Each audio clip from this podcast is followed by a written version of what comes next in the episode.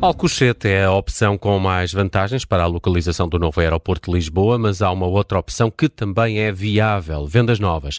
É por isso nosso convidado Carlos Mineiro Aires, ex-bastonário da Ordem dos Engenheiros, atual presidente da comissão que fiscalizou o trabalho da Comissão Técnica Independente. Comissão Técnica que apresentou hoje o relatório preliminar com essas eh, conclusões. Eh, defendeu, eh, Carlos Mineiro Aires, bem-vindo, defendeu há poucos dias que soluções duais não resolvem a questão, mas é o que a Comissão Técnica Independente Independente propõe, embora depois Alcochete ou vendas novas devam ficar em exclusivo e a Portela feche a prazo. Eh, parecem-lhe de facto as soluções mais viáveis? Vamos ver, eu não, eu não, antes de mais, muito boa tarde e muito obrigado pelo convite.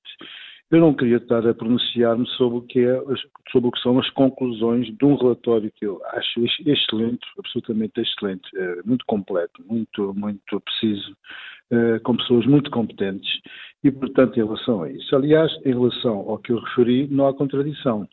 Porque o que a Comissão Técnica Independente propõe e acha que é a melhor solução é uma solução, do, solução no imediato, é uma solução dual, mas em que o dual permite a evolução para um aeroporto definitivo.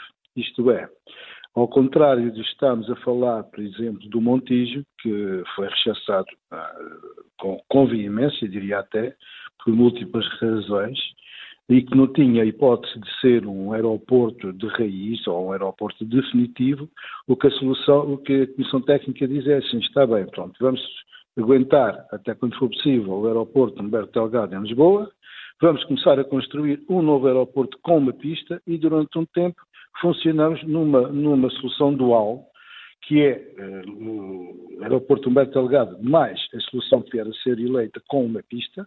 Entretanto, constru, construir-se-á a segunda, a segunda pista e o aeroporto naturalmente migrará para a solução que vier a ser aprovada e decidida politicamente.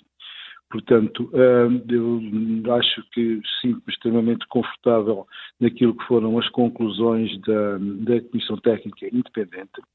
Eu aconselho vivamente eh, que vão ao site Aeroparticipa e que possam descarregar e ter acesso aos milhares e milhares de páginas, muitos anexos, muitos relatórios produzidos pelas, pelas, eh, pelos pelos técnicos, aquilo estava dividido em grupos temáticos e, portanto, uh, por, e, e, aí percebe-se exatamente qual foi, leitura, qual foi, a leitura e a interpretação que uh, as pessoas que integram Comissão Técnica Independente tiveram em, cada, em, relação a cada assunto. Falou, falou agora da rejeição com alguma veemência da opção do Montijo, mas durante Sim. algum tempo essa foi uma das opções mais fortes, se não a mais forte. Como é que isto se compreende? Só agora, eh, com este estudo, é, é que se percebeu que não era uma opção viável? Vamos ver. É, é assim, eu não, eu, eu, eu, não gosto de ser mal interpretado. A solução do Montijo, eh, quando apareceu a adaptação da base aérea 6 para ser um aeroporto complementar ao da Portela, então, da chamada Portela, depois passou a Humberto de Algado, quando se, quando se começou a falar na adaptação da base aérea 6 e, portanto, aquilo, uh, aquilo teve que ser sujeito a uma avaliação de impacto ambiental.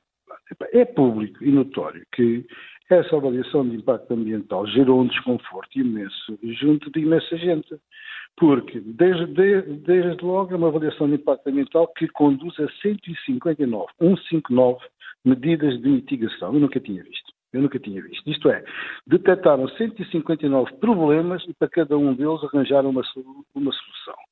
Depois é conhecido, é conhecido o risco, os, os riscos que estão associados àquela implantação no estuário, os riscos associados a choques com aves, os riscos associados à avifauna e, portanto, e, e, depois há uma questão que é aquela pista que existe lá e que seria aproveitada, porque há duas pistas, mas só uma delas é que era aproveitável porque está paralela à da Portela e não coincide com, com, a, com os alinhamentos. Portanto, a recuperação dessa pista só por si é uma obra gigantesca de engenharia, porque a pista tem que ser prolongada para dentro do rio. A própria pista existente não está dimensionada, nem foi feita para suportar uh, aviões comerciais que têm, que têm outras características e têm outra, outras, outra carga autoescolar, entre que autoescolar é que está os impactos. E, portanto, tudo aquilo teria que ser objeto de uma, uma reformulação com vista ao reforço da pista toda e ao acrescento da pista toda.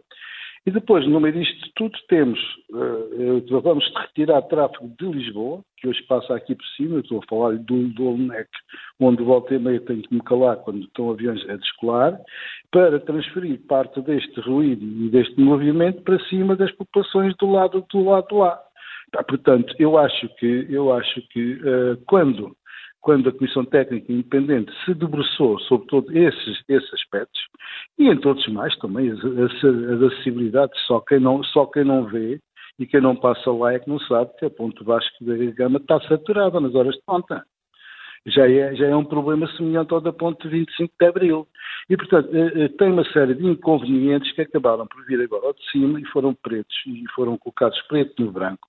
E, e, e obviamente que ficou mais, mais claro porque é que a Comissão Técnica Independente não a considera como uma solução viável. Uhum. Mas eu recordo, eu recordo e volto a frisar, tudo isto foi feito num pressuposto de que a decisão final é política. Compete aos políticos, com base agora nesta informação que está condensada eh, que é no sumário executivo, que é no, no, no relatório de avaliação ambiental estratégica. Agora, com isto, digamos, desculpe uma expressão, entre aspas, com a papinha feita, é mais fácil interpretarem, lerem e tomarem, e tomarem uma decisão. Deixe-me já agora, a propósito disso, perguntar-lhe se esta decisão deve ser tomada apenas pelo próximo governo, se haveria condições para decidir desde já, e, e precisamente Luís Montenegro uh, hoje disse que não tem de acatar a decisão porque ela é uma decisão eminentemente política. Um, mesmo tendo essa papinha técnica toda feita, acha que a decisão uh, deve ver. ser política? Vamos ver, eu não, não, vá, não vá ao sapateiro além da chinela, eu sou um mero técnico, eu sou engenheiro. Eu não gosto de meter na vida dos, dos políticos e na maneira de racionar e de atuar do, dos, dos políticos. Mas há, há, duas, há duas situações uh, incontornáveis. A primeira é que a resolução do Conselho de Ministros resulta, ainda hoje foi referida outra vez pelo ainda Primeiro-Ministro, uh, eh, Dr. António Costa, resulta de um acordo entre o PS e o PSD. E, portanto, foram ambos que resolveram criar este modelo, uma comissão técnica independente, mais uma comissão de, de acompanhamento, para produzir um trabalho. Esse trabalho, depois de estar em consulta pública, passa à final e seria entregue ao Governo, eh, que, por seu lado, iria obviamente reunir-se, ainda fosse o mesmo governo, com eh, o outro interlocutor, que seria o Dr. Luís Montenegro. E, portanto, dessa, dessa reunião e desse consenso, resultaria uma decisão em relação à questão aeroportuária que é urgentíssima. Houve aqui uma alteração de circunstâncias para que ninguém pode, que ninguém pode esquecer, que foi a questão de o governo ter caído, do seu primeiro-ministro ter apresentado a admissão pelas razões que são sevejamente conhecidas, e, portanto, se é uh, interpretação do Sr. Dr. Luís Montenegro que não existem condições neste momento, portanto é uma questão política que eu, sobre hum. a qual eu não pronunciei. E olhando para, para a parte técnica, eh, Carlos Mineiro Aires, a primeira pista a ser construída deve demorar sete anos a ficar pronta, isto na estimativa da, da Comissão Técnica Independente. Sim. Quando é que vamos ter novo aeroporto? É a pergunta que estará na cabeça de toda a gente. Eu, eh, eu é assim, eu, eu já tenho visto aeroportos serem feitos em muito menos tempo do que isso e aeroportos muito maiores depende, depende de, do, do, tamanho e da capacidade, do, da grandeza do, do investimento e, e, da promoção desses mesmos, de, dessas mesmas uh, obras, não é?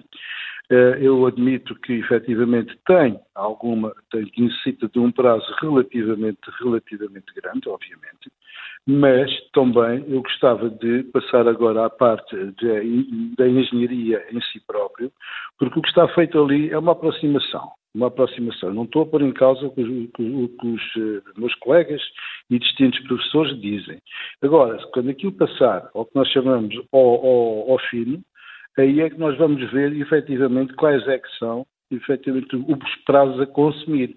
Desde logo, desde logo que, por exemplo, no caso de Alcochete, do Campo de Tiro de, de e no caso de Santarém, eh, não existem neste momento avaliações de impacto ambiental válidas.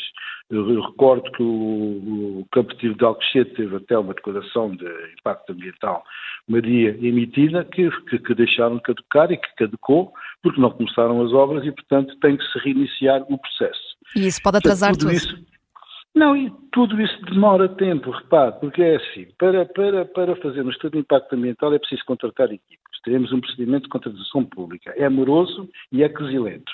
Depois, pronto, quando se adjudica, faço o estudo, também vai demorar algum tempo.